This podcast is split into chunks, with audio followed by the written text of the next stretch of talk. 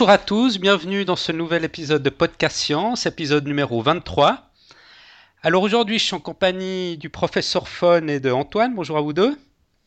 Salut Mathieu, salut, Antoine. Antoine qui est de retour de son nouvel an vietnamien, c'est juste, c'était bien? Oui, ouais, ouais c'était super. Donc euh, bonne, bonne année à tous. Hein. Euh, oui, on a écouté ben... message là, que tu nous as envoyé. ouais, c'était sympa. J'ai écouté euh, Podcast Science, le dernier. Et, euh, et donc voilà, et euh, c'était vraiment super cool. Ouais. Et on avait une question à te poser d'ailleurs. Euh, c'est l'année du lapin pour, euh, pour, pour, tous les Asiatiques, sauf pour les Vietnamiens où c'est l'année du chat, c'est ça? Oui, ouais, c'est ça. Ouais. Que, comment ça se fait? On a une idée? Euh, Oui, je m'étais renseigné par curiosité. Et c'est c'est en gros juste parce que en fait il n'y a pas beaucoup de lapins au Vietnam en fait. Et ils ont préféré célébrer un animal qu'on voyait beaucoup plus souvent et donc c'était le chat. Ok, bon, c'est logique. Donc, euh, bon, c'est une logique qui a ses limites, puisque euh, on n'a jamais vu beaucoup de dragons. Hein, et, mais on célèbre quand même l'année du dragon, mais euh, c'est comme ça. Ouais. Donc, voilà. C'est euh, une des explications possibles, mais tu, tu vois, c'est le genre de choses qui se perd un peu dans les traditions. On sait jamais trop, c'est assez oral, tout ça. Donc, un jour, c'est arrivé, voilà. Ok. Ok. Bon, ben, on mourra moins bête. Alors aujourd'hui, on va peut-être commencer. Il euh, euh, y, a, y, a, quelques, jours, ou je crois que c'est environ il y a deux semaines, Alexandre Séguin, nos auditeurs, nous a demandé qu'on qu partage nos podcasts avec les, auditeurs. Alors, ben, on va les partager aujourd'hui. Euh, on va peut-être commencer par, Antoine. Est-ce que tu peux nous dire un peu ce que tu écoutes habituellement? Oui, alors moi en fait j'ai deux passions, vraiment c'est les, sciences et, le cinéma. Donc ben, ça, se voit dans mes podcasts. Donc euh, en cinéma, je, je, regarde beaucoup de, sur euh, du portail No Watch. Et donc c'est des podcasts comme euh, Tonight on Mars, très bon podcast sur les sorties DVD, Blu-ray, tout ça. Saturn, qui est un podcast audio, lui, qui est sur l'actualité euh, cinématographique et des séries. Euh, pour aller de l'autre côté de la caméra, c'est-à-dire tout ce qui est montage et prise de vue, je, je, regarde SpringPod, qui est un vrai podcast qui permet de faire vraiment beaucoup de tutoriels amateurs pour euh, faire de la vidéo. Et, euh, voilà. Et après, en, podcast euh, scientifique et tout, je, pense qu'on va beaucoup se recouper. Donc, je vais les citer et, et vous en dire un peu plus. Alors, je regarde, j'écoute sur les épaules de Darwin. j'écoute aussi Place de la Toile. Et je regarde deux autres podcasts qui sont assez géniaux euh, qui sont euh, pour, l'instant plutôt anglophones plutôt. C'est Joe Genius, qui est un podcast euh, qui est américain et où euh, ce sont des euh, ils présentent des vidéos de YouTube de petits scientifiques en herbe et Scientific Tuesday qui est un podcast qui sort tous les mardis et qui présente à chaque fois une expérience scientifique en anglais. Surtout de la chimie parce que cette année c'est la donc ça c'est vi vidéo Ouais, là c'est vidéo, ouais. Et euh, après, sinon, euh, en, en, audio, on a notre, euh, on va dire, collègue d'Actusian, Flo, Florence Dufour, qui, qui en est à son numéro 4, que j'écoute et que je, que je suis pour, pour et pour lui pour, pour l'aider à, à l'améliorer. Quoi. Voilà. D'accord. Bah moi, je vais continuer avec les miens. Alors, mm -hmm.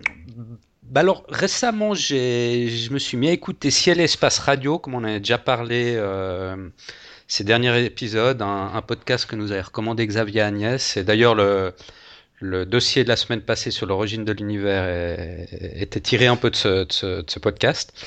Donc euh, vraiment un excellent podcast que j'ai découvert récemment, qui est vraiment excellent.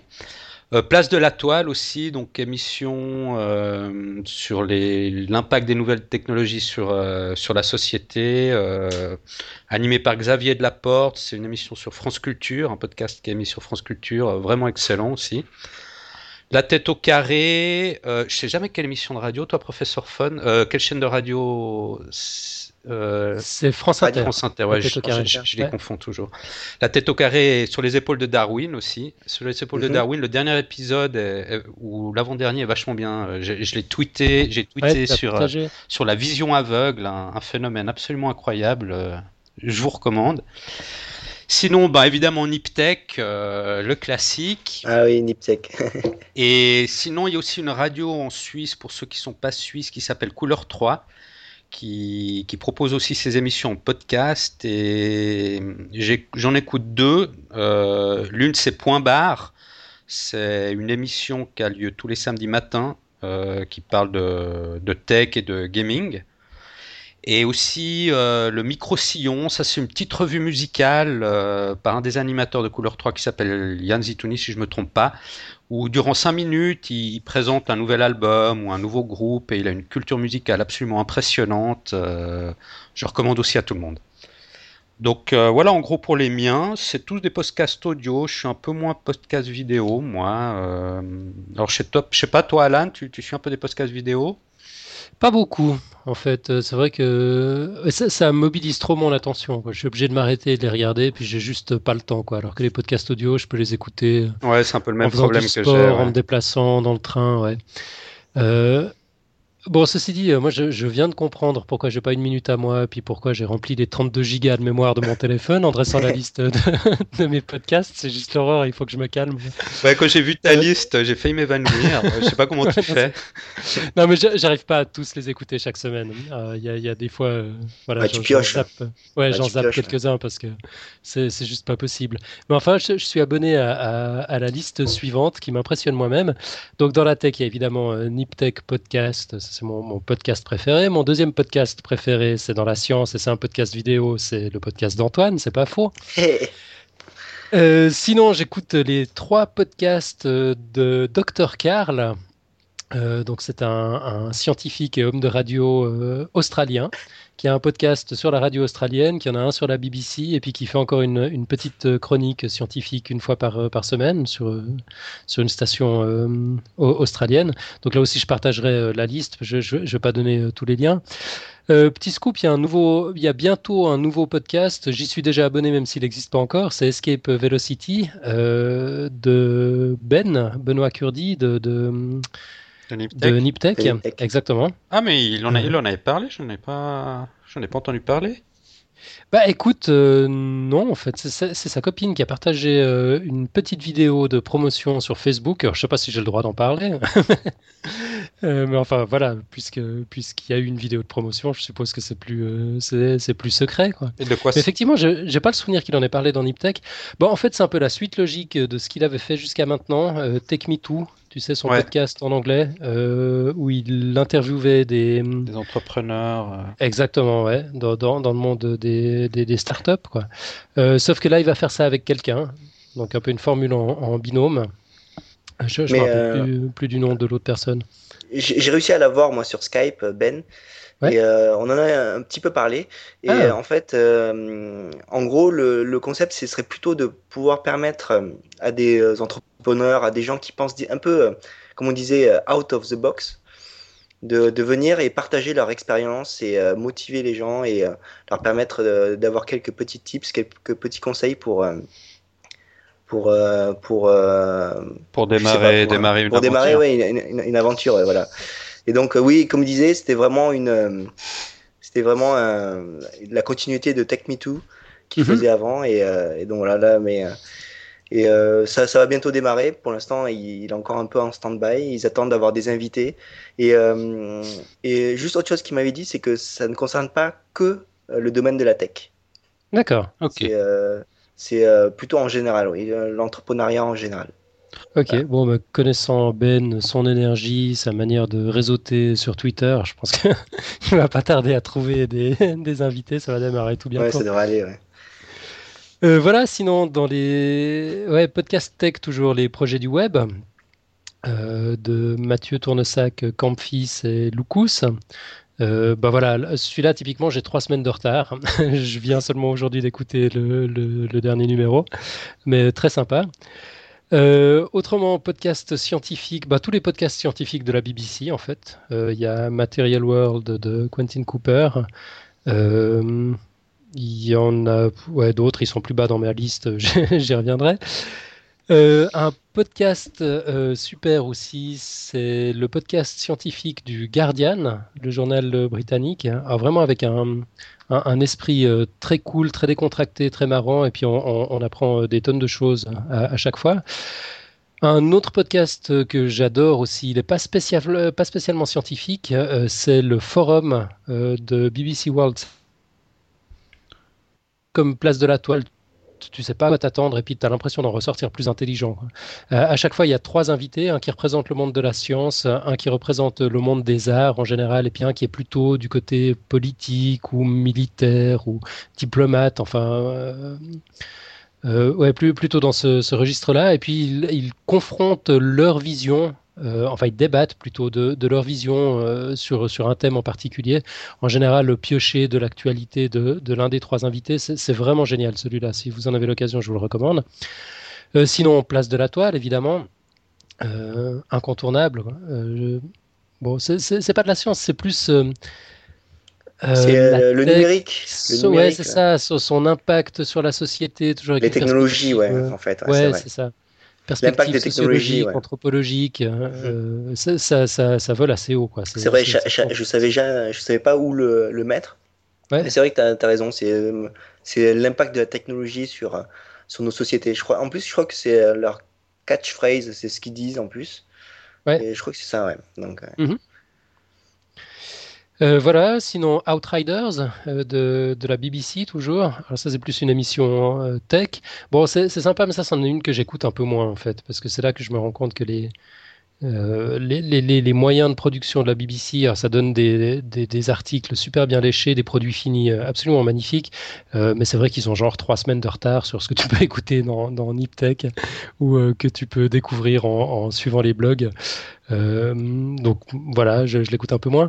un autre qui vous plairait sans doute beaucoup, c'est un podcast de l'université de Cambridge en Angleterre. Ça s'appelle The Naked Scientist, le, le, scientifique nu, euh, animé par euh, Chris Smith et, son équipe. Euh, assez chouette, il touche à tout, il parle de news dans, toutes sortes de, disciplines. Et puis il y a chaque semaine une expérience, ça me fait un peu penser à ce que tu fais dans ton podcast, Antoine, ah une expérience de science de cuisine. Hmm. ouais, c'est rigolo. c'est en audio en plus? C'est en audio, ouais. Ah, et ça retranscrit super bien. D'accord. Mhm. C'est exercice euh, plutôt difficile, je pense, mais euh, chapeau. Ouais, effectivement, effectivement. chapeau bas. Ouais. Bon, ils ont, ils ont fait une version euh, augmentée du podcast où ils diffusent en fait des, des photos mhm. en rapport avec chacun des sujets. Alors comme ça, ça peut aider à, se donner une idée du truc. parce que c'est pas toujours simple effectivement de décrire ouais, une explosion. c'est sûr. Ça, Surtout euh, pour euh, permettre aux gens de la refaire, je pense. Avoir un petit support visuel, ça Exactement. Euh, sinon, dans la tech, un podcast amateur un peu 2.0, c'est-à-dire que tous les sujets leur sont soufflés par leur poditeur. C'est le Wallu Show d'Anthony et Benoît Maréchal. c'est en vidéo, euh, mais c'est pas très long, c'est une vingtaine de minutes chaque semaine. Euh, bon, là aussi, j'avoue que je suis pas toujours super assidu parce que c'est en vidéo, justement. Euh, j'arrive pas à m'arrêter et, à regarder. Donc là, je dois avoir ouais, deux, trois épisodes de retard. C'est un peu la honte, mais enfin, quand même cool, quoi. Pour les gens qui ont le temps, c'est vraiment très chouette. sinon, ben voilà, je suis dans ma liste des podcasts scientifiques de la BBC. Alors, il y a Digital Planet, il y a One Planet, Science in Action, tous très bien. Euh, rien à dire. Il y a Science Times du New York Times. Celui-là, je me suis abonné récemment. J'en ai écouté que deux, épisodes pour le moment, mais c'est assez cool. Euh, tech, euh, il y a This Week in Tech. Hmm, pas toujours très assidu. En fait, j'écoute NipTech pour les, pour, pour les séances de rattrapage. Actu Science, t'en as parlé tout à l'heure, Antoine, mm-hmm. donc de Florence Dufour, podcast, podcast amateur. Je savais pas qu'elle en était au quatrième numéro. Moi, j'en étais resté à trois. Ouais, elle a eu, je crois qu'elle a fait une petite pause cet automne, elle s'est repris au début de l'année. Euh. Oui, oui, voilà. Elle est pris au début de l'année, euh, elle vient juste de poster son, son quatrième il y a 2-3 jours, je crois. Ah, c'est marrant, ça s'est pas mis à jour chez moi. Là. Donc bon. c'est à 2-3 jours et, euh, et oui, elle reprend. en fait, c'est vraiment l'actualité scientifique décortiquée par une, une thésarde, je crois qu'elle est thésarde. en biologie marine. Oui, en biologie marine, ouais. Donc, donc voilà, quoi. Ouais, beau regard. C'est sa grande spécialité, mais c'est vrai qu'elle parle aussi d'autres disciplines. Mhm, bien sûr. Voilà, ensuite pour les gens pressés, alors ça c'est formidable, c'est les podcasts d'une minute du Scientific American. 60 Second Science, 60 Second Mind et puis 60 Second Earth. Euh, bah ça s'écoute en une minute. Donc c'est pas très approfondi, mais enfin pour se tenir au courant de l'actualité, c'est pas mal. Euh, autrement, comme vous, euh, sur les épaules de Darwin et la tête au carré. Un autre podcast que je trouve vraiment intéressant, mais c'est un peu à cheval entre la science et l'art. en termes de vulgarisation, c'est assez fort parce qu'ils font, ils, racontent une histoire carrément en la mettant en scène. On, on, a l'impression que c'est du théâtre radiophonique. Ça s'appelle Radiolab. C'est inclassable. C'est vraiment une initiative un peu, un peu particulière. C'est diffusé sur une radio new-yorkaise. C'est disponible en, podcast. Euh, radiolab.org si jamais. Moi, moi j'en écoute, je pense, j'en écoute un, je l'ai pas cité parce qu'il est en espagnol, mais qui semble un peu avoir la même idée. Ils, ils, expliquent la science à travers une petite histoire de, de, 10 minutes, un quart d'heure, c'est aussi assez marrant. Ah, c'est pas mal ça. Tu, tu mettras le lien quand même? Ouais, je mettrai le lien, ouais, pas de souci. Ouais, cool. Euh, voilà, sinon, euh, Sciences publiques sur France Culture euh, de Michel Alberganti. là, j'écoute pas à chaque fois. Il y a des épisodes qui m'intéressent beaucoup, mais d'autres pas du tout. Futura Science, un podcast audio. Je sais pas si vous étiez au courant. Ça s'appelle FS Pod. Ah ouais. ah, j'étais pas au courant récapitule... podcast, non. Ouais, ça récapitule un peu l'actu de la semaine. Mm-hmm. voilà, bon, je trouve le ton pas très accrocheur, mais le, le contenu est sympa. Euh, sinon, quelque chose que j'ai découvert il n'y a pas très longtemps, euh, c'était en discutant avec euh, Anaïs Le, qui tient le blog Science et Cupcake. Exactement, c'est une des collègues de Lucille. elles font le, même cursus. Puis elle va bientôt faire un stage chez Radio Prune. je ne sais plus où c'est, quelque part dans le sud de la France. et oui, cette radio a une émission qui s'appelle Le Labo des Savoirs. Euh, qui est disponible en podcast et c'est pas mal du tout. Alors elle n'a pas encore commencé son stage. Euh, elle commence en mars. Là, il faudra absolument qu'on écoute, quoi, puis qu'on lui fasse, euh, qu'on fasse des feedbacks. Voilà. Et puis sinon, un petit quasi dernier, c'est The Science Show, là aussi de la radio nationale australienne. L'animateur s'appelle Robin Williams mais avec un, Y dans son prénom. Euh, euh, très cool aussi, je l'ai découvert il n'y a pas très longtemps. J'en ai entendu qu'un épisode pour le moment, mais j'ai vraiment croché, j'ai adoré.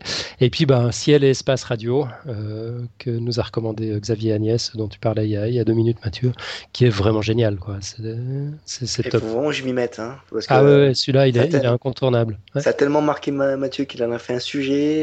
tu trouves ça génial, alors ouais. faut vraiment que je m'y mette. Quoi. Mais c'est, c'est vraiment astronomie, tout ça. Hein, c'est ça? Ouais, ouais, il y, a, euh, autant des sujets euh, très scientifiques euh, sur, sur l'univers et tout ça. Il y a aussi un peu d'astronomie. Il y a du sujet sur la Lune, sur, sur les mouvements de planètes et des choses comme ça.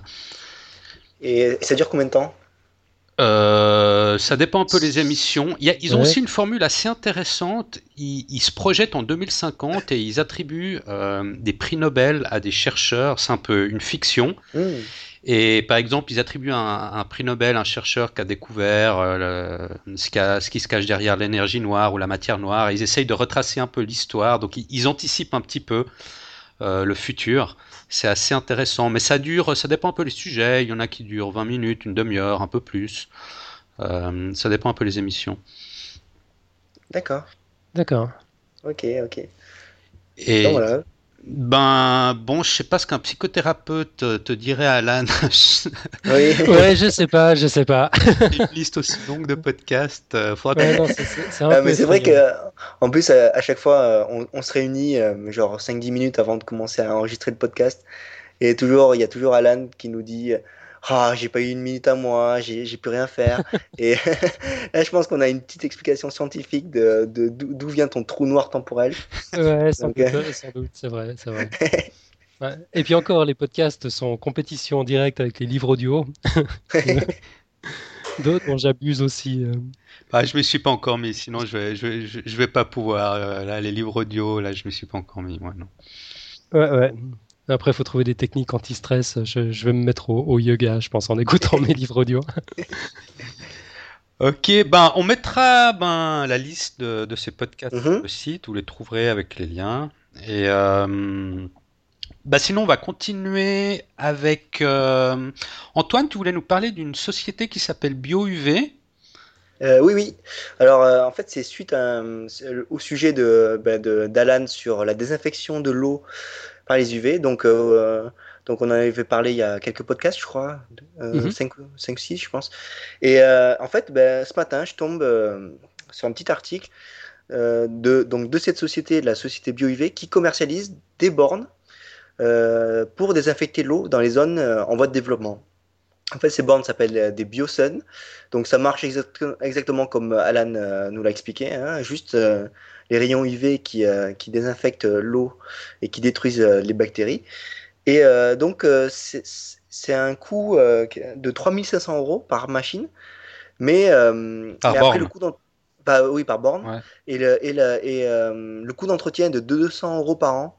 Donc, ce qui n'est pas énorme pour euh, et ça permet vraiment de, traiter l'eau en continu. Donc, euh, tu, donc tu euh, sais combien de litres J'ai l'estimation. Attendez, juste deux secondes. hop. Oui, alors ce serait. Alors, ça ferait du 27 millièmes d'euros par litre d'eau traitée. D'accord, mais ce que je voulais. millièmes par litre? 7 millièmes d'euros par litre. Après, il faut multiplier. Donc, euh, mhm. une vingtaine de... Ça doit être 10 euh, 000 litres, je pense. Il y a 27 millièmes d'euros de, pour. Euh, même pas, même pas. C'est 27 10 puissance moins 1, 2, 3, 4. 10 puissance moins 5. Alors, hein, 27 10 puissance moins 5 euros par litre d'eau. Pour 200 euros par an. Donc, il faut juste faire le calcul. Donc, donc voilà. Donc, c'est vraiment pas cher. C'est vraiment un concept qui est viable pour toutes les zones en voie de développement. Donc, euh, je trouvais ça assez génial. Et, euh, voilà. Très bien. Bah, félicitations à la société. Ouais, c'est une bonne initiative, effectivement. Mmh. Société française en plus. oui, je mettrai un lien. dans les... la note de l'émission. Cool. Il n'y a pas de souci. Il a pas de souci. Ok, euh, Alan, toi, tu voulais revenir sur ta visite du CERN, non Que tu as fait le week-end passé aussi? Ouais, alors bon, bien sûr, j'ai eu le temps de, préparer, euh, de, très construit. À cause de lecture de, d'écoute de, podcast, c'est pour ça Ouais, à cause de, plein d'autres trucs en réalité. Mais euh, pour, ouais, pourtant, j'ai, pris euh, plein de photos. Je suis parti dans l'esprit podcaster, petit reporter. Caméra à la main. Presque, ouais. ouais, j'ai filmé certaines séquences, j'ai pris plein de photos. on, a le droit en fait. C'est pas euh, secret défense, euh, tout ça, non. Ouais, non, ça n'a rien à voir avec un roman de Dan Brown. Hein. Effectivement, j'étais étonné, quoi. Je, pensais qu'éventuellement les, photos seraient interdites ou ce genre de trucs, mais, mais pas du tout, quoi. Euh, bah, c'était cool. Vraiment, j'ai bien aimé. Quoi. Bon, ça, ça a commencé avec une, une présentation qui, qui, a duré une heure, qui était faite par un, un, physicien à la retraite, tu, sens que le mec, ça, l'a passionné toute sa vie et puis qu'il sait plus quoi, il saurait pas quoi faire d'autre, alors il revient le, mercredi et le samedi organiser les visites. Il s'appelait Klaus Batzner et il a même un, fan club sur Facebook tellement il est pittoresque. Tu as vraiment l'impression d'être dans un film, quoi. Il gesticule, il s'enflamme, il est, il, est, il est très drôle, quoi. C'était super. C'est la rockstar des physiciens, quoi. Ouais, je pense, un peu. Donc ça a commencé par une, une présentation du une heure, bon, un peu, un peu euh, magistral, un peu scolaire, quoi. C'était une presse PowerPoint, c'était un peu long à, mon goût. Euh, où euh, bah, il a commencé par donner des chiffres qui sont juste invraisemblables. Il, y a, il y a 3000 employés, il y a 6500 chercheurs en permanence qui bossent sur place, donc ça fait 10 000 personnes qui parlent toutes les langues de la planète, euh, qui, avaient de sérieux problèmes de, communication entre eux au début. Du coup, il a fallu inventer le web pour que ces personnes puissent communiquer, enfin, ce, qui est quand même, ce qui est quand même juste extraordinaire. Euh, Bon, ensuite, la, la, presse a continué avec des détails sur le, sur le LHC, comment il fonctionne, quelques-unes de ses, caractéristiques, son coût, etc. Euh, ouais, comment marche un accélérateur de particules, euh, quelques projets euh, périphériques. Puis ensuite, on est entré dans une explication où bon, on se serait cru dans, dans Podcast Science, dans un de ces épisodes où Mathieu est très en forme, où on a attaqué les unes après les autres les particules subatomiques. La matière noire, l'énergie noire. Enfin voilà, c'était un peu costaud. Quoi. Il, y avait il y avait quelques jeunes qui, qui commençaient à s'endormir. attends, juste la, la visite est anglophone ou Ouais, là c'était en anglais, ouais. ouais c'était en anglais en fait parce que j'y suis allé dans le cadre de la conférence Lift. Mhm. Et puis on était peut-être deux, deux, Suisses dans le, dans le tas. toutes les autres personnes venaient des quatre coins du monde. Donc ouais, ouais c'était en anglais, mais ils organisent des, des, des visites en français également. D'accord. Euh, voilà, donc après ça, on s'est, baladé un peu dans la sphère euh, d'Expo, euh, d'Expo 02, la fameuse Expo Univers de particules dont j'avais parlé, je crois, dans un des, un des premiers numéros de Podcast Science. ça s'appelle Expo, mais ouais, ça, n'a plus grand-chose d'une exposition, en fait. C'est un truc son et lumière où tu es plongé dans une, une atmosphère un peu, un peu magique. C'est, vraiment cool, quoi. Juste pour ça, ça vaut le détour. Euh, puis après ça, on est allé visiter euh, la station Atlas, donc une des stations qui est connectée au, à l'accélérateur de particules. Euh, c'est la station dans laquelle on recherche l'origine de la masse. Donc c'est là qu'on court après. Le boson de Higgs. Ouais, et le, et le graviton, qui n'ont pas encore trouvé. Puis après ça, on est, on est allé se balader dans le centre de test des pièces détachées.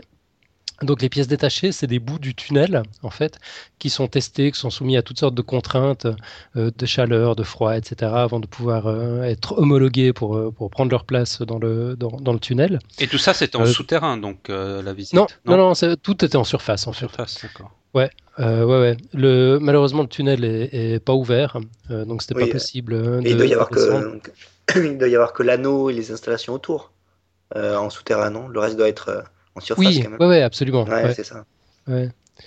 Euh, alors bon, évidemment, j'aurais préféré voir, euh, j'aurais préféré voir le, tunnel en live dans le, dans, le souterrain, mais là, c'était déjà pas mal, quoi, parce que j'ai pu voir des, des, bouts du tunnel, en fait, voir euh, ces fameux aimants, comment, comment ils sont constitués. C'est là que je me suis rendu compte à quel point c'était high-tech, quoi. Ils, utilisent des alliages qui, qui n'existent nulle part ailleurs. Ils refroidissent le tout avec de l'hélium à 4, 4 degrés Kelvin, c'est-à-dire 4 degrés au-dessus du zéro absolu. donc ça suppose des coûts aussi, ils ont un, ils utilisent un matériau qu'on ne trouve pas dans la nature. J'ai oublié le nom maintenant. C'est un truc comme Kevlar, euh, c'est pas ça. Enfin, c'est juste assez fascinant. Je me suis rendu compte à quel point cette, machine est un miracle. Le fait que toutes ces technologies arrivent à s'emboîter et puis bossent les unes avec les autres, euh, c'est franchement extraordinaire. Puis bon, ça m'a donné une idée en fait, parce que moi, j'habite à, Lausanne, donc à 60 km du CERN. Euh, je suis passionné, comme vous le savez, de ce genre de truc, euh, il ne m'est jamais venu à l'esprit euh, d'aller frapper à la porte et puis de dire coucou, est-ce que je peux venir visiter quoi. Il a fallu que ce soit organisé par. Euh, enfin voilà, qu'il y ait un prétexte, une occasion, que ce soit organisé par quelqu'un pour que j'y aille. je me suis dit, puis si on y allait tous, si Podcast Science organisait une visite. Ouais, ça serait génial. Ouais, ça, ça, pourrait être assez chouette. Hein. Excellente idée, ouais. Ouais, ouais. Donc bon, ça peut pas être pour demain matin en fait, parce que le calendrier des visites euh, pour le moment est plein. Je, me suis un peu renseigné, plein jusqu'au mois de juin. Donc ce serait forcément après. Euh, mhm. Donc si on arrive à trouver un, moment cet été où euh, Mathieu, tu es éventuellement en Suisse, Antoine, tu pourrais même faire un saut, puis ça pourrait être la sortie de, Podcast Science, si on arrive à trouver une vingtaine de personnes que, que ça intéresse. Mais je pense pas que ce soit très difficile hein, à trouver par, dans nos auditeurs. Ouais, ouais, ouais. je pense que ce qui va être plus difficile à trouver, c'est les personnes qui soient disponibles cet été, oui, voilà. qui se trouvent dans une proximité euh, géographique euh, acceptable. C'est vrai que faire 500 bornes pour, pour ça, bon, note qu'on peut, on, peut les faire. Quoi. Ouais, c'est une excellente idée. Il faudrait qu'on on lance un appel un peu officiel sur Facebook ou, pour que les gens, pour que les gens puissent un peu répondre, voir si ça les intéresse. Euh. Mhm. On va voir, on va, on va le faire. On va le faire, organiser quelque chose. L'appel est lancé. On va essayer d'organiser un truc si les gens sont intéressés. Excellent, excellent, très bonne idée. Ah ouais, je suis déjà tout, tout en train de frétiller, moi. tu m'étonnes. C'est le parc d'attraction du, euh, du, petit scientifique. Quoi. non, j'ai failli y aller il y a quelques années, et quand j'ai voulu, il y avait une grande visite pour le lancement du, du LHC, et quand je me suis mhm. pris, euh, il n'y avait plus de billets, donc euh, bon, voilà, j'ai pas pu y aller. Ouais, c'est vrai, il y avait cette journée porte ouverte là. Moi, ça m'a bien démangé aussi. Euh, mais en même temps, je, m'étais dit qu'il y aurait sûrement trop de monde. Ben, en fait, je suis sur le, site euh, du CERN pour le visiter. Donc, il y a un formulaire de réservation et en fait, il conseille un délai de 4 à 6 mois pour les groupes. Ok. Donc voilà. Donc, Et il y a, y a un nombre maximum de, de personnes par... Ouais, c'est 24. 24. 24 au maximum. Ouais. Mhm. Et ouais, non, c'est pas écrit dessus, mais tu vas le dire. Donc il y a un formulaire à remplir, donc, donc rien de. Ok, bon, si c'est 4 à 6 mois, on va essayer de faire ça assez vite quand même. Ouais, voilà quoi. Donc on va lancer l'appel séjour et puis la semaine prochaine on s'inscrit si, si on voit qu'on a suffisamment de personnes intéressées. Mhm. Ouais, parfait, ouais. Et puis on, ouais, on, fait le point, on fait le point dans, au prochain épisode. Ouais, ça marche. Parfait. Euh, bah, ceci dit, on va, on va attaquer les dossiers. Yep. Euh, qui c'est qui commence? Euh, Antoine, tu voulais. De quoi tu voulais nous parler? Ok, je vais commencer alors. donc en fait, je voulais parler Aujourd'hui, je voulais faire un truc un, petit peu spécial pour mon, pour mon retour. Je voulais reprendre un de mes tout premiers dossiers à l'époque où j'étais même pas encore à Podcast Science. C'était l'époque où j'étais euh, chroniqueur chez Will Co, un, podcast de la famille euh, No Watch. Et en fait, je me suis dit que ce serait bien marrant de retravailler euh, cet ancien sujet, voir si je l'aborde différemment à présent, vu que maintenant, avec l'expérience Podcast Science, tout ça. Alors, je pense qu'on l'a prouvé avec Podcast Science, mais c'est toujours utile vraiment de le rappeler. Euh, la science, c'est partout. Alors, il suffit juste de voir la liste des sujets traités depuis le début. Et euh, franchement, j'ai halluciné en regardant la liste. Et euh, alors, ça va du daltonisme en passant par le vieillissement cellulaire jusqu'à l'épineuse question de l'origine de l'univers. Donc, vous voyez quoi, c'est vraiment très très large comme panel quoi. Et, et je pense que c'est pour ça qu'on est tous les trois passionné et euh, en plus de, choses différentes, mais qui touchent toujours à la science. je suis en train de regarder le nuage de tags euh, qu'on a sur, sur, sur, le site de Podcast Science. C'est vrai qu'on voit les, les, mots, les, les, mots clés qu'on a mis euh, sont très variés. Espace de ben génétique, cosmologie, psychologie, superstition, plein de choses. Je te laisse, génial, je te laisse continuer. Donc maintenant, il y, y, a un domaine qui n'échappe pas à la science, et c'est quelque chose qu'on est censé faire tous les matins et qui apporte 25% des apports journaliers recommandés. Qu'est-ce que c'est? Le petit-déj. Voilà, exactement, le petit-déj. Alors non, je ne vais pas vous parler de nutrition, hein. euh, même si le petit déjeuner, c'est, il paraît le, euh, le repas le plus important de la journée. Mais en fait, je vais vous parler plutôt d'un effet, un petit effet rigolo qui se passe dans les boîtes de céréales et qu'on appelle l'effet muesli. Alors, vous, euh, vous, allez voir, le professeur Fon, il avait déjà écouté le sujet quand j'étais chez Will Co. Et euh, maintenant, il peut même plus s'empêcher d'y penser à chaque fois qu'il se verse un bon bol. Hein, un professeur. Exactement, ça, ça, fait partie de mes petites obsessions. Je pense à Einstein à chaque fois que je marche dans le sens contraire du train à l'intérieur du train, ce genre de truc. effectivement, je pense à l'effet muesli à chaque fois que je me sers un bol de céréales. Merci Antoine. de rien. Ben, justement, qu'est-ce que l'effet muesli Alors en fait, quand on se sert, euh, en fait, déjà Mathieu, est-ce que tu, euh, tu manges des céréales le matin? Euh, pas trop, non. Ouais. Mais c'est même pas une très bonne idée de manger des céréales le matin. Mais bon, c'est une autre question. le lait est bourré de tryptophane. Tryptophane sont les précurseurs de la mélatonine. Et la mélatonine, ça te fait dormir. T'as bien le temps de manger ah. le soir tes céréales. Voilà, c'est pour ça que toi tu manges le soir. Ouais. Ouais, non, moi je suis pas très céréale en fait. Euh. Mais bon, ah peut-être que tu vas réussir à me convaincre avec ton effet muesli. Oui, à mon avis, ça, ça. Tu, tu, vas au moins t'acheter une boîte. Quoi. Euh, alors, en fait, quand on se sert dans un paquet de céréales tout juste ouvert, tout, euh, franchement, tout est parfait. En fait, on a de bons gros flocons, on a plein de fruits. Et après, vient le matin, fatigué, le matin ou le soir pour euh, Professeur Fun, fatidique, où on arrive à la fin du paquet. Et là, qu'est-ce qui reste? Ben, En fait, il reste plus que les miettes. Et, c'est là, en fait, que c'est assez bizarre parce que les particules qui sont les plus grosses, elles devraient être normalement les plus lourdes et elles devraient tomber au fond à cause du poids. Quoi. Mais euh, ce phénomène contre-intuitif est ce qu'on appelle l'effet muesli. Alors, en fait, euh, les céréales, elles forment un matériau qu'on dit granulaire, en fait composé de grains. Et euh, ce sont des matériaux qui sont un peu, un peu particuliers, et ils sont vraiment fascinants, parce qu'ils se comportent tantôt comme un solide, tantôt comme un liquide en fait. C'est comme, comme les grains de sable d'une plage et tout, c'est un matériau qu'on appelle granulaire. C'est, ni solide ni liquide, ça se comporte un peu des deux manières. Quoi. Donc ils sont un petit peu à part et ils sont soumis à ce qu'on appelle la ségrégation granulaire. Alors pour comprendre le phénomène, il faut juste imaginer euh, le voyage de notre boîte de céréales en fait. Pendant son transport, alors de l'usine jusqu'à notre salle à manger, alors elle a subi de nombreuses vibrations. en fait, et en vibrant, tous les flocons de la boîte bougent. Donc euh, c'est une mise en mouvement. Mais il y a seulement les plus petits éléments qui peuvent s'immiscer entre les gros, entre l'air, le vide euh, des gros, euh, des gros éléments. Et c'est pour ça qu'ils tombent en bas en fait. Ils tombent. donc c'est l'effet muesli ou Brazil Nut Effect, qu'on traduirait par effet noix du Brésil. C'est en fait le nom donné à ce phénomène parce qu'on l'a découvert dans les camions chargés de ces noix et qui roulaient sur les chemins caouteux d'Amérique du Sud en fait. à, l'arrivée, en fait, les routiers constataient que l'édit noix était toujours trié à cause des secousses de la route. Et c'est typiquement, c'est vraiment typiquement un cas de ségrégation granulaire. Mhm. Donc, euh, mais concrètement, à quoi ça, peut bien servir de, connaître l'effet muesli? Alors, en fait, ça nous apprend, alors qu'on euh, a tous ce réflexe, mais ça ne sert absolument à rien. Euh, il faut absolument pas, ça sert à rien de secouer le paquet pour essayer de mélanger à l'intérieur, en fait vu qu'il y a cet effet muesli, euh, au contraire, on ferait qu'accentuer le phénomène. Et donc là, c'est un problème qui peut être euh, anecdotique pour les fabricants de CRL, mais c'est tout de suite un cauchemar euh, pour les entreprises pharmaceutiques, par exemple.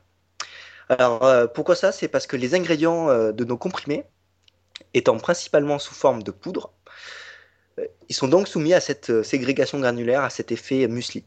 Alors, sans ajustement, ça peut vraiment fausser les dosages quand on mélange les, euh, les ingrédients pour la composition des médicaments.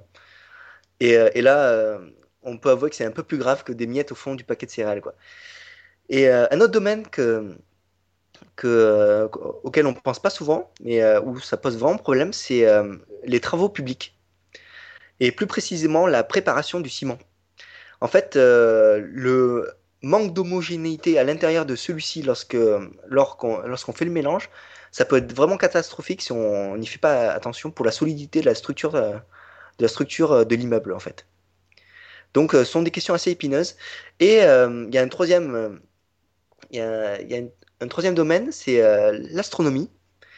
en fait, il y a certains astéroïdes qui sont, qui sont en fait qui sont soumis à cette ségrégation granulaire en fait. On voit que on voit que vers, vers c'est un effet Brasilnet, un effet muesli euh, dans l'autre sens, c'est que le, côté dense, c'est euh, c'est celui qui va vers euh, qui va du côté du. Enfin, comment on vous explique ça?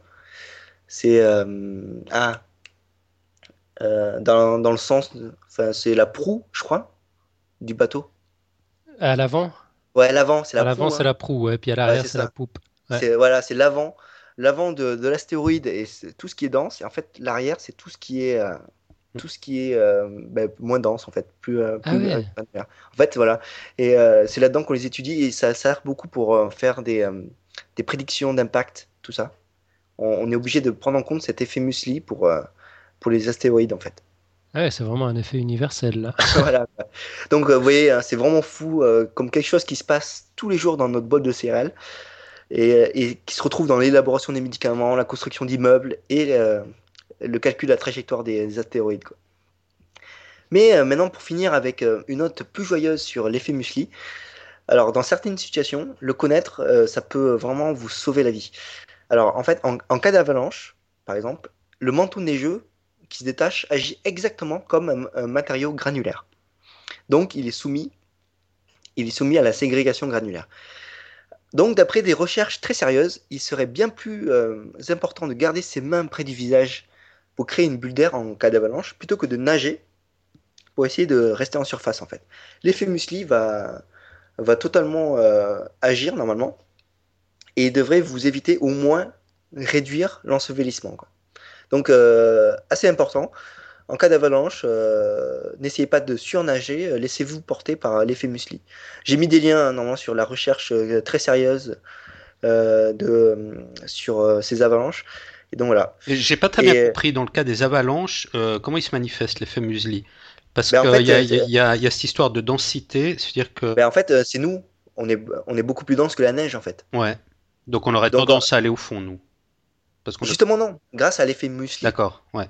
En fait, on surnage normalement. Ouais. Et en fait, le, le, il faut pas, il faut pas se secouer, ça sert absolument à rien. Euh, il, il, faut mieux il vaut mieux garder, euh, garder euh, son, ses mains près du visage pour faire une bulle d'air au cas où il y a un ensevelissement mais euh, superficiel, tu vois. Mhm.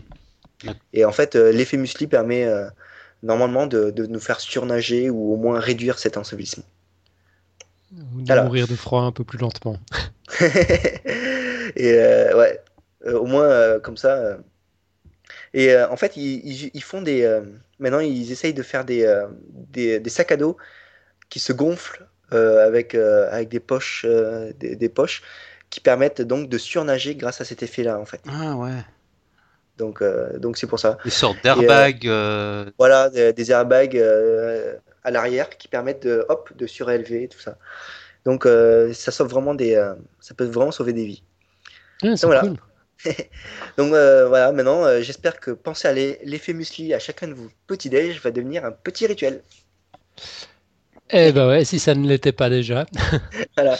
Donc Mathieu, hein, est-ce que ça t'a donné envie d'acheter une boîte de céréales. Demain, je m'achète des cornflakes, promis. tu vas bien. Tu vas bien. En plus, là, il faut jamais manger le. Et puis, je vais, je vais me mettre intensément au hors-piste aussi. comme ça, comme ça, t'es prêt. Ouais, ouais, mais écoute, euh, ouais, un phénomène méconnu, mais mhm. universel finalement, ouais. Ouais, c'est, c'est le genre de petit truc euh, que j'ai découvert par hasard, comme ça, et euh, après, c'est, c'est typiquement le genre de choses que tu, tu fais pour euh, un, dossier et hop, après ça te fascine tellement il y a de ramifications, tellement il y a de, choses à en dire dessus après quoi. Mhm. Ouais, c'est pas tant. Comment t'es venu l'idée de, de, parler du sujet? Alors, Genre, tu t'es rendu compte que les, les, céréales étaient toujours pourries à la fin du paquet, puis t'es allé creuser, c'est ça? Exactement. Ah ouais?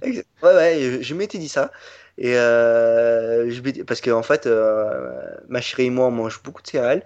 Euh, et, ça m'avait toujours énervé et j'avais cherché, j'avais cherché.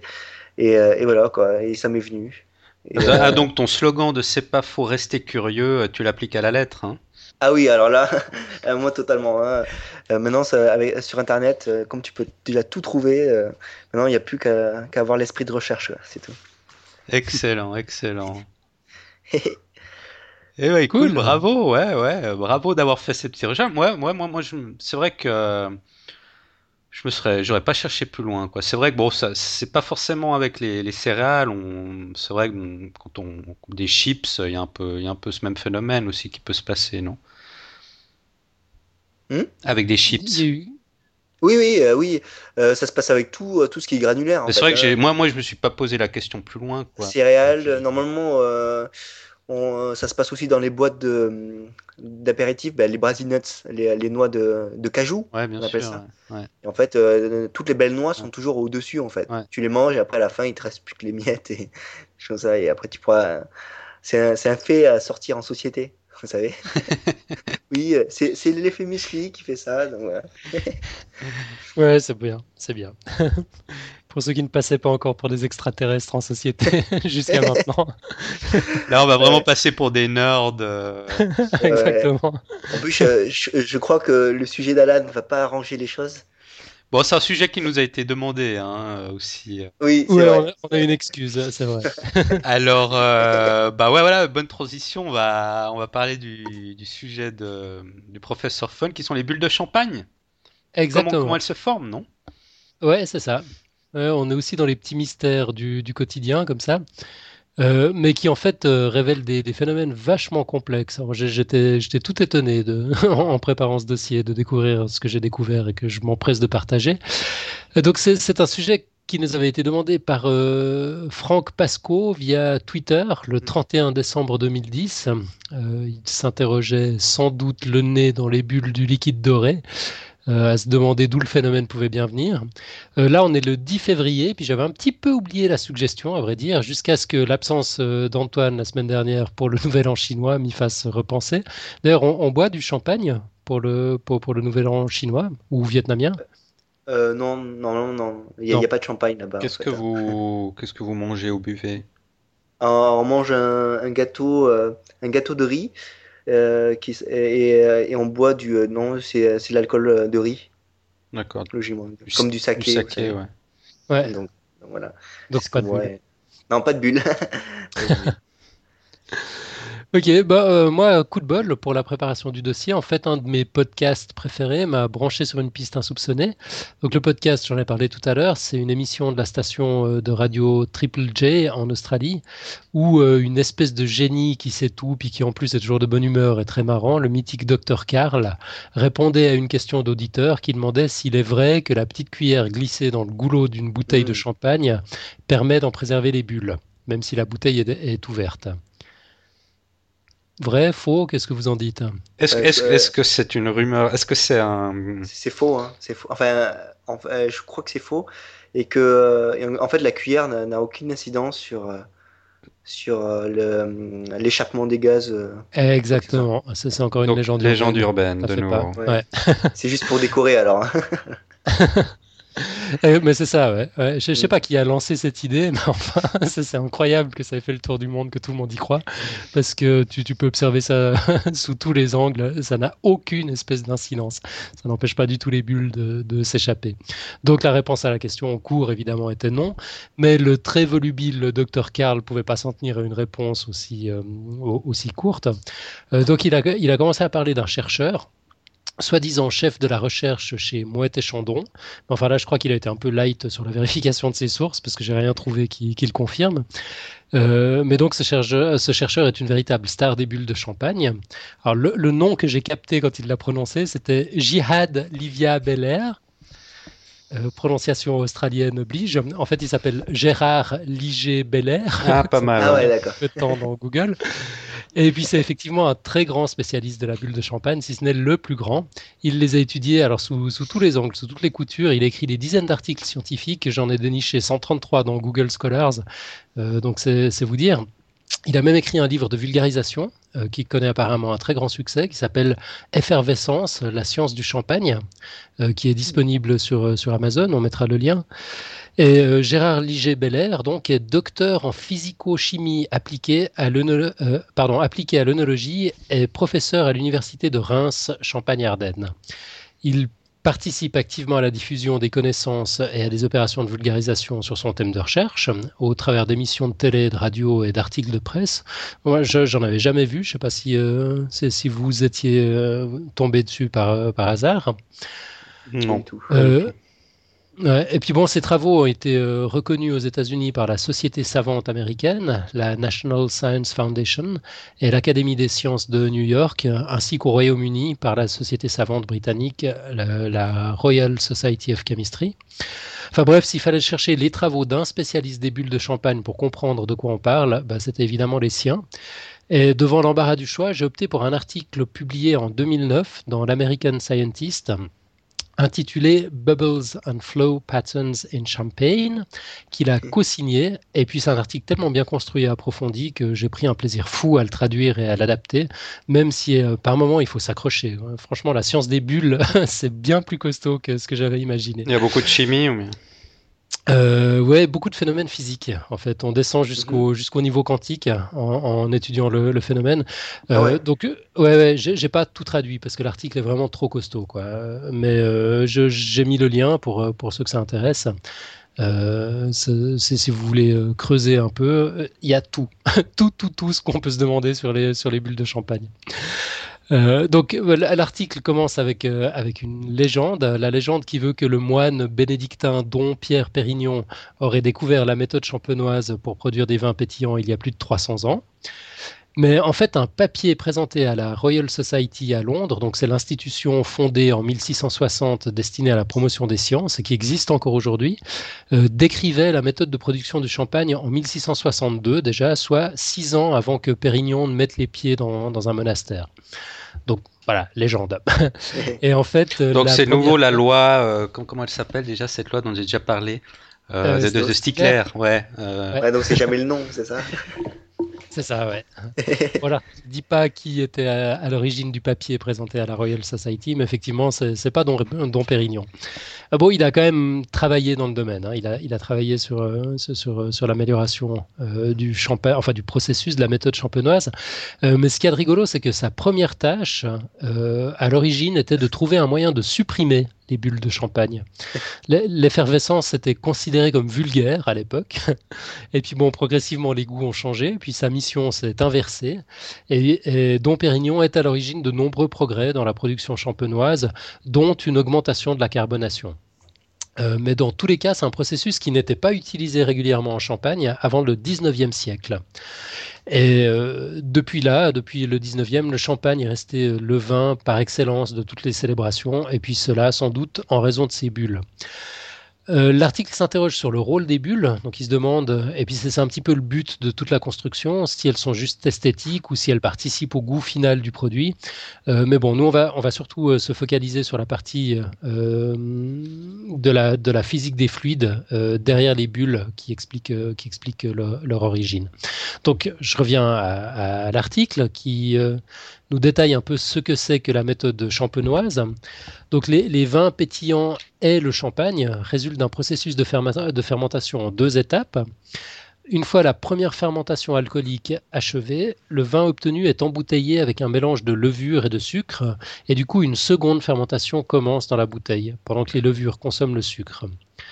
Et le processus produit de l'alcool et une grande quantité de dioxyde de carbone, donc le CO2, environ 10 grammes par litre de champagne, euh, ce qui veut dire que le produit fini est soumis à une pression de 5 ou 6 atmosphères, euh, c'est-à-dire la pression qu'on subit en nageant à, à, 40 ou 50 mètres de profondeur. Quand on ouvre euh, une bouteille, le gaz jaillit sous forme de minuscules bulles de CO2 et pour que le liquide puisse retrouver un état d'équilibre, une fois le bouchon retiré, bah, il y a quelques 5 litres de gaz qui sont libérés de chaque bouteille de 75 centilitres, 75 centilitres. Donc soit environ 6 fois son volume. C'est juste hallucinant. Donc 80% du CO2 est expulsé à l'ouverture et puis le 20% restant correspond ben, aux 20 millions de bulles qu'on trouve dans chaque verre. Une flûte typique contient environ 10 centilitres. 20 euh, millions de bulles par verre? 20 millions de bulles, ouais, par, euh, par décilitre. C'est énorme. Ouais. Et euh, les... ouais, l'article nous rappelle que les connaisseurs apprécient d'ailleurs la finesse des bulles, gage de qualité. Et que pour la plupart des gens, euh, le rôle des bulles dans les dégustations consiste d'abord à éveiller le sens de la vue. Donc l'image du champagne est intrinsèquement liée aux bulles qui ressemblent à des chaînes de perles dans le verre et qui créent un coussin de mousse à, la surface. Mais au-delà de cet aspect visuel, les connaisseurs avisés voient dans cette effervescence l'un des principaux vecteurs de la saveur parce que l'explosion des bulles de CO2 véhicule l'arôme des vins effervescents directement dans le nez et la bouche des, des dégustateurs. Mais on va s'intéresser d'un peu plus près à la naissance des bulles. Donc la première étape consiste à élucider le mystère de la formation des bulles. En général, il existe deux méthodes, parfois combinées, pour générer des chaînes de bulles dans les verres de champagne. Euh, l'effervescence naturelle dépend d'une condition aléatoire, c'est-à-dire du hasard, soit la présence de minuscules fibres de cellulose déposées soit par l'air, soit par le torchon qui a servi à essuyer les verres. Ces fibres, elles adhèrent au verre grâce à la force électrostatique ou la force de Coulomb. on commencerait à se croire dans un sujet de Mathieu, ça se corse. Et puis, euh, donc les, fibres sont faites de microfibrilles étroitement entassées, eux-mêmes constitués de longues chaînes polymères euh, composées principalement de, de glucose. Chaque fibre d'une longueur de 100 micromètres environ, donc c'est vraiment tout petit, développe une poche interne de gaz, tandis que le verre est rempli. Le fluide essaye de pénétrer dans le microcanal de la fibre par la capillarité, donc c'est une autre force physique, mais comme la fibre est complètement submergée avant l'arrivée du liquide, bah, elle s'accroche au gaz qu'elle a emprisonné. Et cet emprisonnement est rendu plus facile lorsque les fibres sont longues et fines et lorsque le liquide a une faible tension superficielle et une grande viscosité. Donc la tension superficielle, en deux mots, c'est la force qui fait que deux petites gouttes de liquide ont tendance à éviter d'en former une grosse, si elles en ont l'occasion. Euh, comme euh, ce qu'on aperçoit quand on verse de l'eau sur une feuille de lotus ou dans une poêle, euh, une poêle en téflon. ou c'est encore la, force qui permet à certains insectes de marcher sur l'eau sans s'enfoncer. C'est ces espèces de longs moustiques là qui, qui, qui marchent. Bah, c'est la, tension superficielle. En anglais, ça s'appelle tension de, de surface. Euh, voilà. Puis la tension superficielle du champagne donc se situe environ 30% en dessous de celle de l'eau et sa viscosité environ 50% au-dessus. Donc ces poches de gaz en microfibre euh, servent de site de nucléation, c'est-à-dire de germination pour la formation des bulles. Pour se rassembler, le CO2 doit pousser, se frayer un chemin à travers les molécules de liquide qui, elles, tiennent ensemble grâce aux forces de Van der Waals. Euh, il y a un lien hein, dans, le dans, dans, dans l'article. Euh, les forces de Van der Waals, c'est les fameuses forces qui permettent euh, aux geckos de se balader sur du verre à la verticale, même s'ils ont les pattes pleines de boue. Enfin, ça, ça, mérite un sujet. c'est, une autre histoire. Donc le, le, CO2 doit pousser à travers le liquide et ce serait mission impossible sans les poches de gaz qui abaissent la barrière énergétique pour la formation des bulles. Euh, on notera au passage que les seules irrégularités du verre euh, sont trop petites pour produire ce genre de résultat. Donc on, on a, c'est aussi une légende urbaine. On a tendance à croire que c'est les aspérités du, du, verre qui permettent la formation des bulles. C'est ouais. pas le cas en fait. Ouais, j'étais persuadé. Hein j'étais persuadé ouais. en fait. Donc voilà, si on en revient à nos petites bulles, une fois que la bulle a atteint la taille de 10 à 50 micromètres, elle est assez légère pour se détacher de la fibre. Et quand elle se détache, bah, une autre bulle se forme instantanément, avec une précision d'horloge suisse. En moyenne, 30 bulles par seconde sont libérées pour chaque fibre, et les bulles s'élargissent pendant leur ascension, car elles captent du CO2 en, au passage, ce qui les rend encore plus légères et accélère leur course pendant la montée. Donc plus elles montent, plus elles grossissent, plus elles vont vite. Euh, elles ne dépassent en général pas le millimètre de diamètre euh, à la fin de leur course, qui dure une à 5 secondes pour atteindre la surface.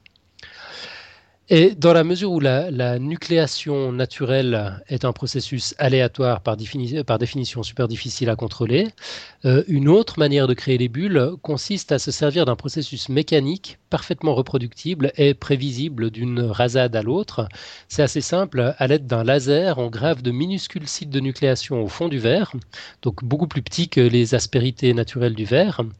Euh, et il est assez commun d'utiliser ce type de verre pour les dégustations dans les grandes maisons champenoises ce que j'ignorais totalement. Donc ça, permet de rendre l'effervescence, plaisante à, l'œil.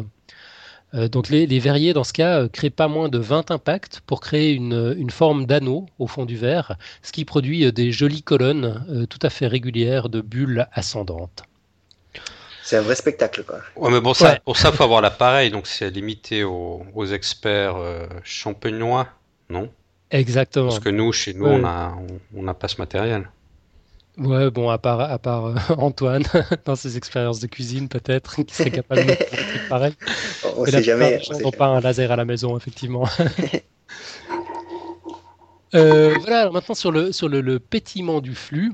Donc, euh, on, en revient des principes un peu basiques de physique. Le déplacement d'un objet dans un fluide au repos entraîne le déplacement des couches de fluide dans les alentours immédiats. C'est logique.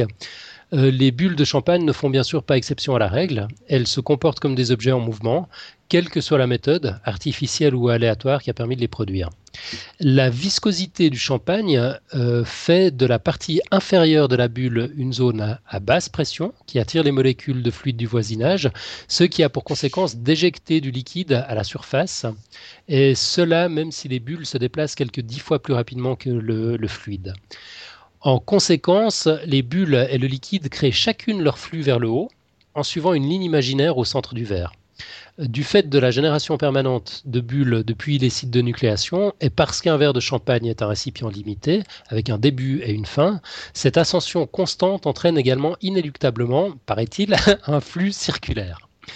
Euh, donc pour avoir une idée plus précise euh, du rôle des bulles dans le mouvement du fluide, euh, les, les, chercheurs ont observé une flûte de champagne contenant un seul site de nucléation au fond du verre. Et euh, l'évolution géométrique de la bulle est déjà bien étudiée dans les boissons euh, gazéifiées. Par exemple, on sait que le taux de croissance de la bulle pendant son ascension conduit de manière euh, assez certaine à un diamètre moyen de 500 micromètres pour une migration, une migration de 10 cm dans la flûte. Et pour ce type de liquide sursaturé avec des molécules dissoutes de gaz CO2, euh, les, les, observations empiriques de la bulle est à la racine cubique du déplacement vertical. Antoine, tu as tout noté, on retrouvera ça sur ton tableau blanc, j'espère. ah, on, se fera un petit truc, je pense. euh, et puis Mais en fait, c'est un flux de, c'est un flux de, enfin, convection, c'est ça? Euh, ça monte, ça monte, après ça s'étale et ça redescend un petit peu? Euh, Non, ça redescend pas. Ça redescend pas, d'accord. Ça tourne en même temps en fait. Ok, ok. donc on, a, on, a, on a plusieurs flux euh, en, réalité qui, qui se livrent à un combat sans merci. On a un flux circulaire, on a un flux de liquide qui monte et puis on a un flux de gaz qui monte et puis tout ce petit monde est joyeusement en compétition dans le verre et ça provoque le joyeux spectacle qu'on a plaisir à observer. Euh, ouais, encore euh, une, une, autre chose, une autre caractéristique des bulles, euh, c'est qu'elles peuvent prendre soit la forme de, enfin, elles prennent des, des, des, formes de sphères, soit rigides, soit flexibles pendant qu'elles montent, en fonction du contenu du fluide dans lequel elles, elles se trouvent. Après, j'arrête, hein, c'est promis, parce que ça, ça commence, c'est là que ça commence à devenir un peu hard. Euh, les, sphères rigides sont davantage entraînées que les sphères flexibles. Les bulles de champagne ne se comportent pas comme des sphères rigides, euh, alors que les bulles d'autres fluides pétillants, comme la bière par exemple, si. La bière contient beaucoup de protéines qui tapissent la paroi des bulles pendant leur montée, ce qui empêche leur déformation. Euh, la bière est également moins gazeuse que le champagne, du coup. les, les bulles ne croissent pas aussi rapidement. Ce qui permet aux protéines de les encercler complètement. Mais le champagne est un fluide relativement pauvre en protéines. Euh, du coup, il y a moins de tensioactifs. Euh, le lien est mis sur Wikipédia pour, pour coller aux bulles et ralentir leur ascension. Donc un tensioactif en deux mots, ou un agent de surface, un surfactant en anglais, c'est un composé qui modifie justement la tension superficielle entre deux surfaces qu'on évoquait tout à l'heure. Euh, de plus, la haute teneur en CO2 du champagne fait croître les bulles très rapidement pendant leur ascension, créant ainsi davantage de surface intacte. Euh, les bulles de fait se débarrassent de leur tensioactif plus rapidement encore que de nouvelles molécules peuvent occuper l'espace. Euh, ceci dit, il faut quand même un minimum de tensioactif pour guider les bulles en ligne droite vers le haut, sans cela elles partiraient dans tous les sens. Bref, je vous passe les détails des expériences super high-tech avec imagerie par laser à tomographie impliquant des nappes laser. J'ai même pas trouvé d'article sur Wikipédia sur les nappes laser. J'ai dû aller sur le site de la NASA pour comprendre de quoi il s'agit. Euh, le lien, évidemment, sera dans, le dossier sur, euh, sur le site.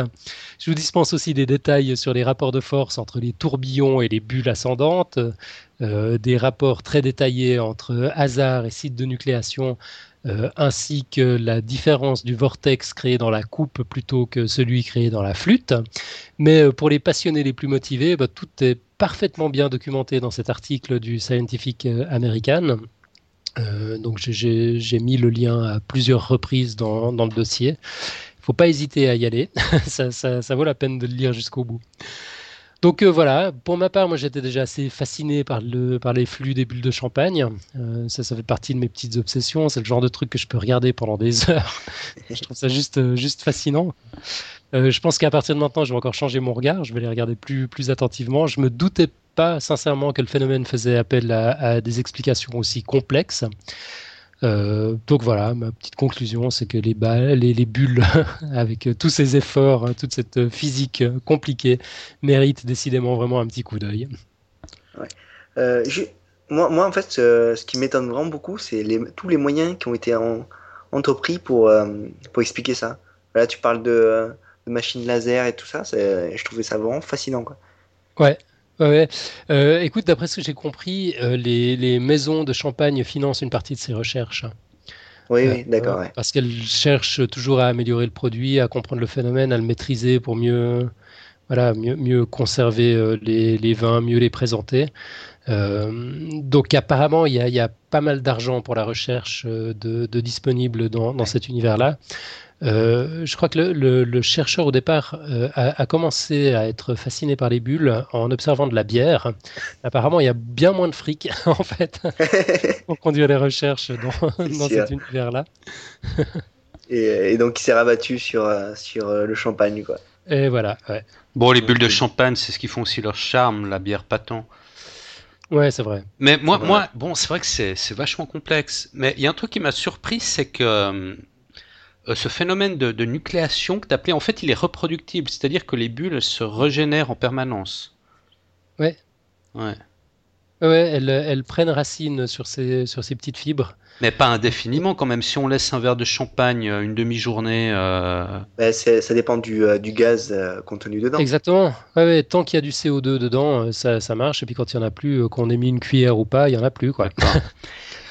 Et puis ça va aussi. Ouais.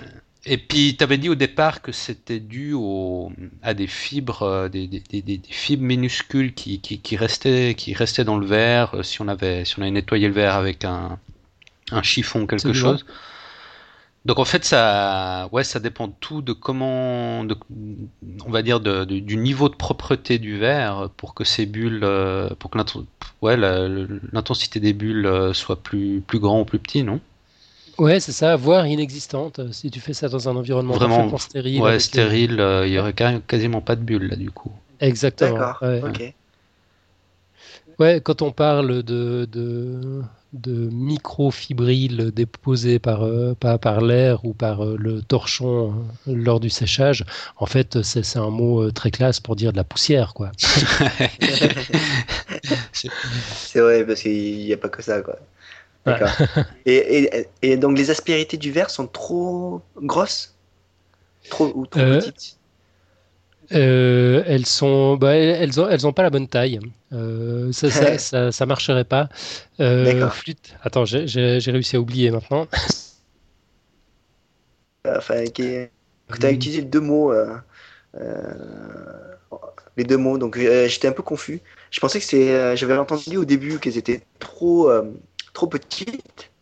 Et après, à la fin du dossier, qu'elles étaient trop grosses. Ouais, écoute, tu sais que je me suis posé la question en lisant. Je me suis demandé aussi s'il n'y avait pas une incohérence, mais j'étais pas tout à fait sûr. Donc tu fais bien de, de, de la pointer. J'ai dû me planter dans la traduction.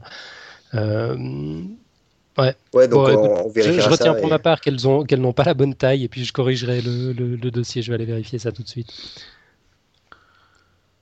Ok, moi ça, Ok, ça, me donne envie de prendre une coupe de champagne après tout ça, moi.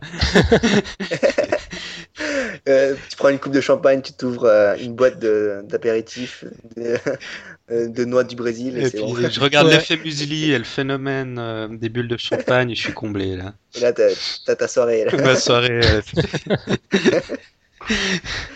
excellent, excellent. Ouais, ben alors ces bulles de champagne, super complexes. hein. Je pensais pas que ça, ça allait aussi loin. Euh, mais Mais euh, là, pour, pour la bière, euh, ce serait aussi, par exemple, ou pour la bière, ce serait aussi des, des, des, des microfibres qui seraient dues, ou là, c'est les aspérités du verre qui seraient la cause de, des bulles, par exemple? Euh, alors ça, c'était pas indiqué dans l'article. J'ai pas poussé mes, mes recherches jusque là, mais enfin, j'imagine que c'est le même genre de phénomène finalement Ouais. qui est Mhm. Ouais, je pense. qui est qui est, Sauf que est c'est beaucoup plus, euh, c'est beaucoup plus stable dans la bière à cause de, tu avais dit des protéines, c'est ça? Exactement, ouais. Et les, ouais, les, les bulles sont des sphères rigides hein, grâce aux, aux protéines de la bière. Bah, D'ailleurs, t- ton dossier me rappelle, euh, me rappelle un truc que j'ai dû faire pour euh, quand j'étais en première année de licence. Et euh, j'avais fait sur les bulles, euh, les gouttes d'eau. Ouais. Et euh, en fait, euh, c'est exactement pareil avec euh, la tension superficielle, tout ça. Et, euh, et euh, le, le gros défi que j'avais eu à faire, c'était euh, de pouvoir photographier une goutte d'eau. Et ça, c'était Ah vraiment, euh, c'était vraiment galère. Et, euh, et donc, en fait, euh, le, prof nous a donné une autre méthode qu'au lieu de photographier, euh, tu sais, pour mesurer les angles d'incidence des, de, de- les angles de courbure des, des gouttes par rapport à, par rapport à la, au plan, ça, ça te donne, ça te donne la tension superficielle et, et la viscosité. Et en fait, au lieu de, au lieu de photographier en, la goutte et après de mesurer sur un logiciel d'image, en fait, euh, il était plus facile de photographier l'ombre de la goutte, en fait. Ah ouais. Ok. En fait, tu projetais l'ombre sur un, un mur et après euh, tu photographiais et c'était bon. D'accord. C'est le petit truc. Comme pour les exoplanètes. voilà. Excellent. Ok. euh, Bon, bon, on arrive, on arrive gentiment au bout de cette émission. Euh, si ce n'est qu'il nous manque le, le moment phare, le clou. Celui Ah oui, ça. euh, le petit dessert de, de Mathieu. Attends. Ouais, Ouais. cette semaine, ça va être un petit dessert spécial. Ça Ah, va. attends, Ça, on a vu ça dans la wave, ouais. on a Ouais, vu ça dans la wave. ça c'est- va pas être une citation, donc pas une quote, mais une prédiction. Bon, je, Bah, voyons. je- rien, que- rien que ça. Mathieu, d'abord, il nous fait euh, l'origine de l'univers, maintenant, il nous fait euh, Nostradamus. Non, elle est, Je- elle est, elle est pas de moi la prédiction. hein. Je, Ah. je- je vous rassure tout de suite. En fait, euh, j'ai lu un article sur Internet, Internet Actu intitulé euh, Jouer avec le vivant. C'est un article qui parle de ce qu'on appelle les jeux biotiques. Et les jeux biotiques, vous allez voir ce que c'est. C'est là où la prédiction arrive.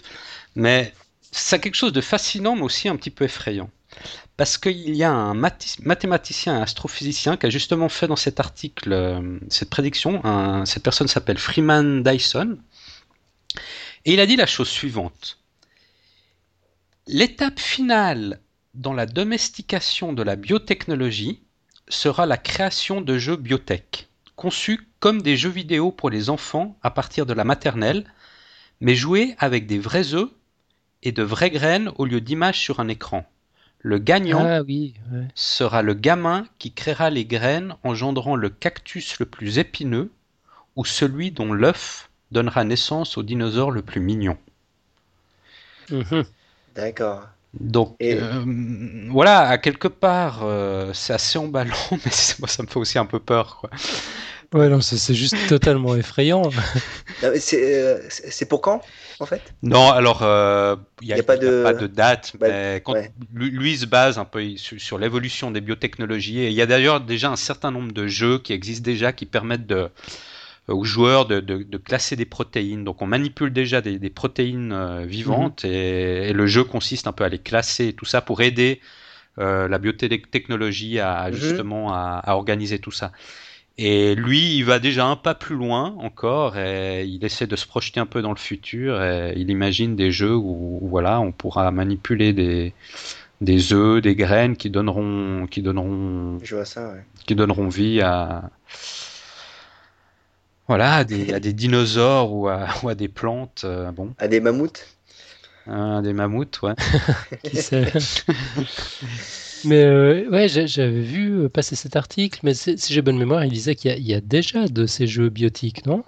Oui, alors comme j'ai dit, il y a des jeux biotiques, mais pas à ce niveau-là. Il y a Je connaissais même pas le terme en fait. Donc c'est des jeux où on manipule le vivant. Ouais, alors il y a, ça, comme j'ai dit avant, il y a des jeux qui permettent de, de manipuler des protéines déjà pour, euh, pour essayer de les, les, les, classer, les ordonner, pour mm. aider, aider la science biotechnologique à, à organiser tout ça. Donc on peut, il y a par exemple Foldit, c'est un software. Mm-hmm. Ouais, c'est euh, où, on, où on essaye de faire, euh, de faire la structure 3D d'une, molécule, d'une protéine, je crois, c'est ça? Ouais, c'est quelque chose. Et après, tu envoies, et le, le, le, résultat pour, pour qu'il voit. D'accord. Et donc il y a, y, a, y a, déjà des jeux, des sortes de puzzles aussi un peu comme ça. Donc c'est une première étape. Là, on, on, est, on est, on est au premier stade, mais lui, euh, voilà, il se projette un petit peu et il voit les choses en, en beaucoup plus grand. Quoi. C'est, un, c'est un petit peu effrayant, effectivement. Ouais. C'est... Ouais. Le, bon, bon. Écoute, d'habitude, tes quotes euh, me laissent. Elles sont inspirantes, là, elles sont terrifiantes. Ouais, c'est ça. Celle-ci va me laisser songeur aussi. mais, euh, ouais. Plus du côté obscur de la force. Ouais. bah non, mais c'est pour ça, moi, ça m'a marqué quand j'ai lu cet article. J'ai dit, oulala, là là là là là, qu'est-ce que c'est que ça? Et je me dis, oh non, il faut que j'en dise un mot sur Podcast Science, parce que c'est quand même impressionnant. Alors bon, après, c'est vrai que ces prédictions, il faut essayer de prendre avec des pincettes. Il y a un peu des, des illuminés, ou tout ce qu'est le transhumanisme et tout ça. Euh, ça, ça pourrait faire un sujet une autre fois sur Podcast Science, mais il faut faire attention aussi un peu. Mhm. ça, fait déjà trois sujets euh, par mois sur Place de la Toile. Oui, c'est vrai. Et euh, euh, tu, pourras mettre l'article dans le. Oui, bien sûr, bien sûr. Dans le lien, ouais. ça, ça m'intéresserait bien de le lire. Je suis fasciné par cette mouvance biopunk, tout ça. Ouais, d'ailleurs, bah, l'article parle, parle, aussi un peu du, du biohacking. Je crois que tu aimes. Mmh, ouais, le biohacking, ouais. T'aimes bien ça, donc. Mmh des, petites briques euh, biologiques qui permettent, en les assemblant à n'importe qui, à n'importe quel hacker ou, personne un peu débrouille de d'assembler ces briques pour, euh, pour créer quelque chose de... Ouais, euh, un, Lego biotique, c'est ça? Lego biotique, exactement. c'est vraiment énorme. Donc voilà. Donc voilà. Ok, ah, bon, Ben, côte, côte intéressante. Mhm. ok, moi j'avais encore juste une bricole à dire. J'ai lancé euh, joyeusement et triomphalement la semaine dernière une nouvelle tradition qui consistait à parler des liens que la communauté partage avec nous sur, euh, sur Facebook. Euh, du coup, ça a encouragé plein, plein de gens à le faire. on, ouais, on, a des tonnes de, de, matériel frais comme ça dont on aurait pu parler. J'ai pas eu le temps en fait de, de reprendre et de lister tout ce que tout ce que les gens avaient proposé. Donc euh, je le ferai pour la semaine prochaine. Euh, puis en attendant, j'encourage tout le monde à continuer. C'est vraiment très très cool. Toute, euh, ouais, toute cette participation spontanée comme ça, Mhm. C'est énorme, on adore ça. Merci à vous tous, effectivement. D'ailleurs, on, va, on va tous s'installer parce qu'il y a un problème sur Facebook, on n'est on pas notifié des, des, commentaires. Donc, euh, Professeur Fun nous a trouvé une petite application euh, qui va nous permettre ça. Ça envoie un email, c'est ça ou bien? Ouais, ouais, ouais, ça t'envoie un email avec l'activité qu'il y a eu sur, euh, sur la page. Donc voilà, ça, ça va être plus pratique pour suivre ça. Ça va nous permettre parce que parce qu'on n'avait pas ça avant et on n'était pas au courant de, de ouais, on n'était pas forcément réactif tout de suite parce qu'il fallait qu'on aille sur la page Facebook. D'ailleurs, ça c'est un gros défaut de Facebook. Je sais pas pourquoi ils font pas ça. Enfin bref. Euh, Facebook est un autre sujet, on laisse ça à Niptech. Exactement. ok, bah voilà pour aujourd'hui. Alors, euh, ben, mhm. bonne fin de semaine à vous deux, bonne fin de semaine à nos auditeurs et à la semaine prochaine. Ciao, à tout bientôt. ciao. ciao.